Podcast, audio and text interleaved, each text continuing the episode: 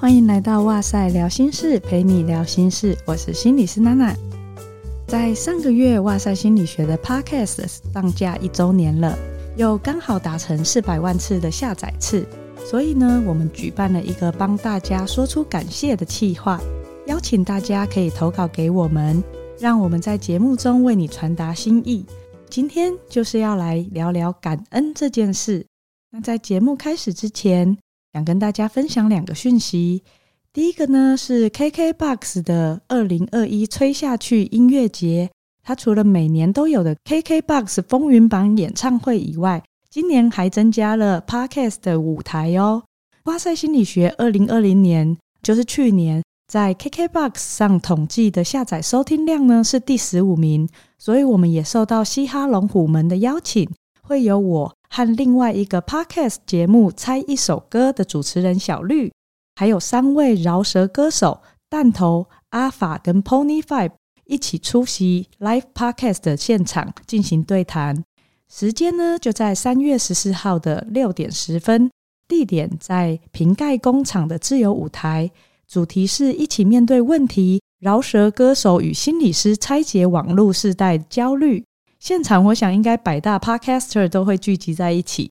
那除了我们以外呢，其他的时段还有别的 Live Podcast 场次也都非常的精彩，像是有股癌大大啊、瓜吉和白灵果等等的。我也会到其他的台下去当小迷妹哦。欢迎大家当天来找我们一起玩。第二个活动呢是哇塞的大当家宇哲老师，他受到读墨的邀请，然后呢他担任三月份的店长。宇哲老师一共挑选了十本书来介绍，选书的思路是故事感，让知识更有力量。到三月底之前，店长选书两本八折，也欢迎大家搭配哇塞心理学的专属折扣码使用。以上两个资讯呢，我们都会把它放在 show note 中，有兴趣的人就可以点进去看看喽。在开始分享大家的来信之前，照惯例，我们还是要有一点心理学的成分。先问问看大家觉得感恩是什么呢？我每次讲到这个词，就会想到慈济的师兄师姐，这好像是他们的口头禅吼。我朋友的小孩是读慈济的幼稚园，他就说他的孩子上小班的一个礼拜以后，回家就一直说感恩感恩，超可爱的。可见他们非常的强调感恩之心这件事情。那为什么我们要在生活中就去强调这个感恩之心呢？我们先来看看心理学的定义。感恩它指的是来自于一个人体认到自己获得一项正向的结果，而这个正向的结果呢，它是来自于另外一个人的所作所为。对方所为的方式，第一个他会付出一些代价；第二个，对于受领的那一方来说，他觉得这是具有价值的；第三个呢，是他有意付出的。依据这个定义。我会觉得感恩可以说是人类去欣赏与品味日常生活事件和经验的一种形态。所以，如果我们去长期执行下来，嗯，也就是说，如果我们常怀感恩之心，它是不是会可以发展成为一种习性或是生活风格呢？确实，在心理学的研究当中，感恩是可以培养的。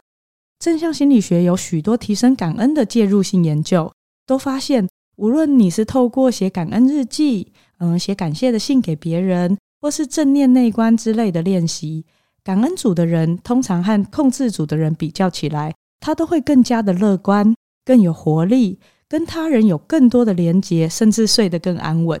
整体而言，就是它会让你增加生活的满意度，还有减少一些情绪的耗竭。当然，我们刚刚说到的那个定义可能不够全面，因为它所指称的那个正向结果。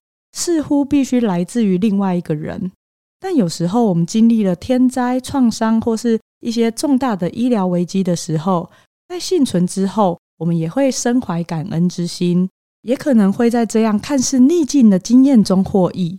这种过程，我们就会称为发现福慧 （benefit finding）。那总之呢，我是想要借此来说明我这次发想举办这个计划的目的。希望能透过大家表达出感恩，来达成刚刚上面研究说到的那些好处。无论是说出感谢的人，还是被感谢的人，都能够感到温暖和支持。好，那接下来我们就要来读第一封信喽。第一封信是安琪要给雷丘，雷丘是宝可梦里面那个皮卡丘进化的那只嘛，感觉很可爱。他说：“大雷丘，谢谢你的出现。虽然现在你已经不在，但是因为有你，给了我能继续过下去的动力和理由。我想带着你一起飞，一起去看看那些美好的事物。曾经你和我说过的话，告诉我你以我为荣。”我都一直记得，我说过我扛得住，我就会连同你那一份一直向前走。你从不知道你自己有多么伟大，而我的存在会证明这一切。哦，信里面提到，虽然现在你已经不在，不知道意思是不在身边还是另外一个世界，但可以感觉得到，大雷丘真的带给安琪很大的力量，也感受得到安琪的坚定。我脑海中的画面是一个女孩，然后她独自到山上眺望着远方，然后用尽全身的力气喊出：“我说我扛得住，我会连你的分一直向前走的。”喊完以后就闪着泪光，却温柔的笑着。非常感谢安琪愿意来信，让我们有机会帮她说出口。我相信大雷丘一定会一直以你为荣，并且为现在的你感到欣慰的。哦、oh，Oh my god！第一个信就那么感动，我来挑轻松一点的。第二封信呢，是小慧给前男友们。小辉说：“谢谢在我生命中出现过的前男友，虽然每段感情的结束彼此都有怨怼，但说开了还是能谅解。分手后彼此也不会是陌生人，最终我们都有各自美好的归属。”借由外萨心理学的节目，谢谢你们曾经陪伴我走过生命中美好的一段。哇，小慧很大气耶！我觉得这需要一定程度的智慧，才能够就是不是只看到那个关系的结果，而是去看到曾经陪伴的这个历程。不知道大家对于感情结束时都是抱持着怎么样子的心情呢？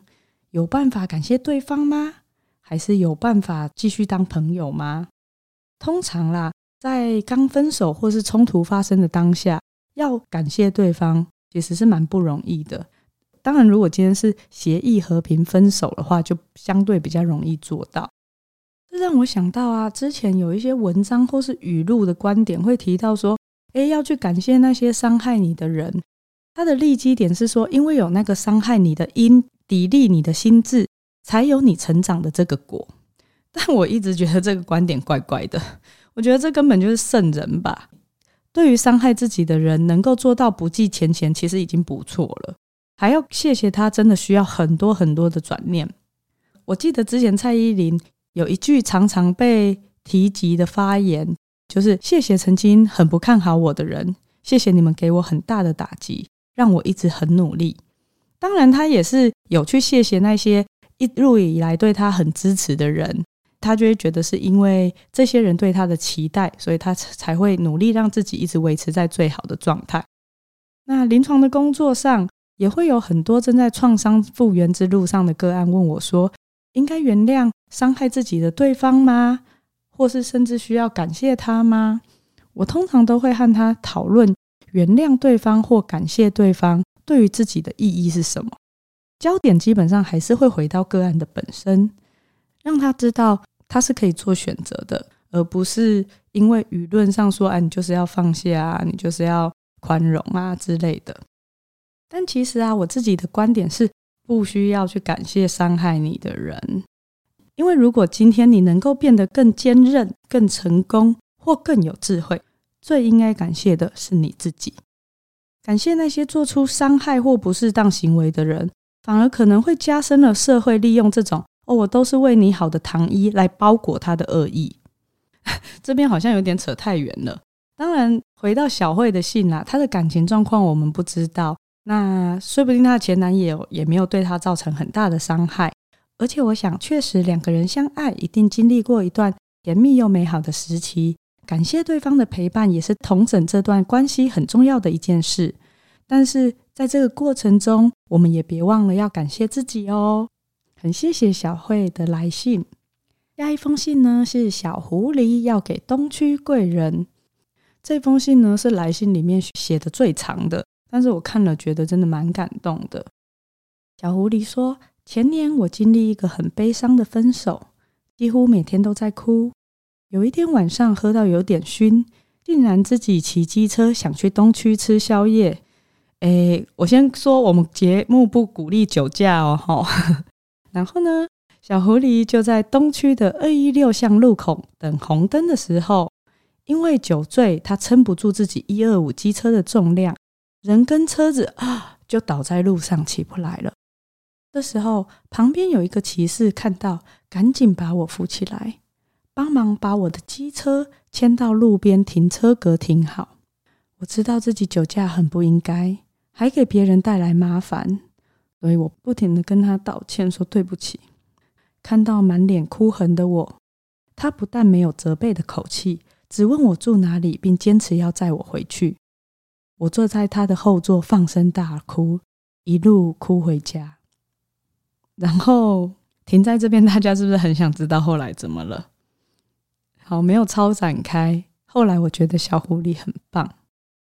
小狐狸说：“我觉得如果一个路人都可以对这样的我表示关心和毫无条件的帮助，那么我怎么能不多爱自己一点呢？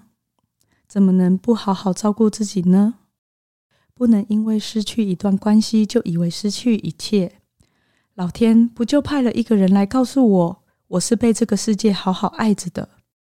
那虽然呢，回到家有谢谢这位东区贵人，但是小狐狸说，我很想让他知道，他那天的举动带给我很大的安慰及感动，而且给了我很好的动力去好好爱自己。我从此以后没有在酒后骑车出门，也能在想喝酒的时候。去分辨我真正需要的是酒精的麻醉，还是自我价值的不安全感。我很谢谢他那天的举动，那是我人生里很重要的一个转折点。去学会对自己负责，去好好的爱自己，也让我愿意更有耐心，在别人需要帮忙的时候伸出援手。非常非常谢谢他。这个故事在所有的来信里面，它很特别的是。他不是身边的人，而是一个陌生人释出的善意。我也觉得这是他特别难能可贵的地方。当你愿意付出一些善意，你可能没有想太多，但是默默的，你就会转动这个社会正向的循环。我相信，只要我们愿意对这个社会多一点温柔，每个人都可以成为安全网的一部分，可以接住这些正在坠落的人。而少去很多令人难过和遗憾的事。谢谢小狐狸跟我们分享这么棒的经验。虽然我不知道东区贵人有没有在听哇塞的 Podcast，但是我也想要谢谢东区贵人，因为他的举动，让听到的人可能都会更愿意出手相助。接下来这几封信我一起念好了，因为我觉得他们都有一些共同的主题。第四个，这个是小爱要给干干。小爱说。自从国小毕业，我就没有想过我会再遇到霸凌这种事。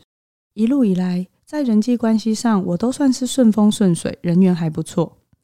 直到大三发生了霸凌事件，脸书账号被同班同学盗账，全班没人愿意跟你说话，一直在他们个人页面发表影射性的文章攻击你，还包含人身攻击哦，向导师求助。导师只告诉我大事化小，小事化无，请律师写诉状会很贵等等的，威胁我不要闹事。当下我真的是崩溃了，觉得全世界没有人愿意站在我这一边。我以为大家都是成熟的大人，但显然不是。更可怕的是，我不知道自己做错了什么。当有人提出质疑，说可怜之人自有可恨之处的时候，我觉得像天塌下来了一样。我去学校的办公室拿了转系申请书，我想要逃跑了，但是经过一连串的打击，我已经彻底对人失去信心，变得极度没有自信。我真的很怕我转系之后会遇到一样的事情。但我的高中同学刚刚出现了，在这个时候向我伸出援手。他说：“哎、来我们系呀。”有我在，怕什么？现在写到这里，我还是觉得很感动，很鼻酸。我永远都很感谢他，尽管也许只是一句无心的话。后来我转系过去，刚刚一直都很照顾我，让我融入他本来的交友圈。我一辈子都很感谢他，尽管出了社会，彼此不再像以前学生时期那样天天见面，但每当想起刚刚，我都觉得很温暖。他都开玩笑说他是鸡妈妈，我们都是他的小鸡。我想说谢谢你，太爱你啦！哇，刚刚真的是很棒耶！那小爱看起来现在也还过得蛮顺利的哦，而且在人际上面似乎不至于因为之前的霸凌而有留下什么后遗症。那有关霸凌这件事情呢，我之前有受到另外一个 podcast 节目《人中之龙》的邀请，如果有兴趣的话，大家可以搜寻一下他们的节目，然后听听看。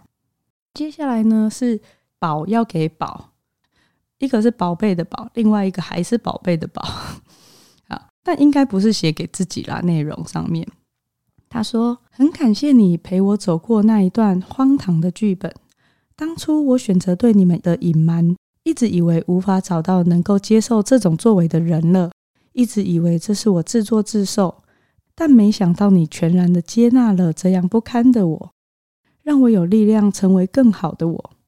因为我不想辜负对我这么好的你，所以我要给你的祝福是，你也要相信自己是很好的人，可以而且值得被爱。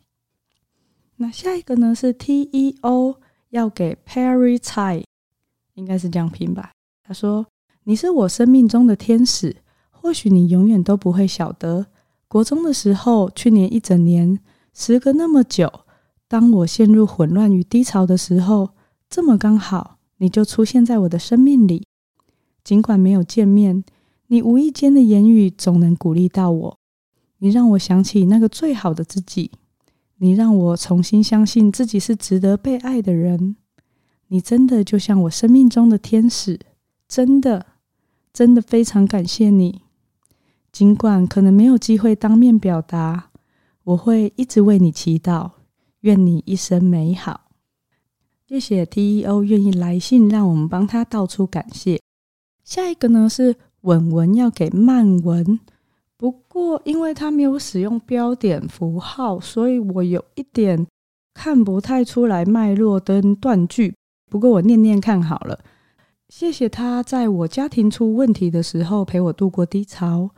当初的我很想了结自己，因为受不了了。他告诉我，你还有很多人爱你。你也有我陪你，受不了了，你来我家跟我住，我也欢迎。乖，不要再伤害自己了。家庭变故不是你的错。嗯，然后好像就结束在这边呢，不知道后面还有没有打，还是他就打到这边。好，那也谢谢文文来信，希望曼文有听到你的感谢。为什么后面这几个我要一起念呢？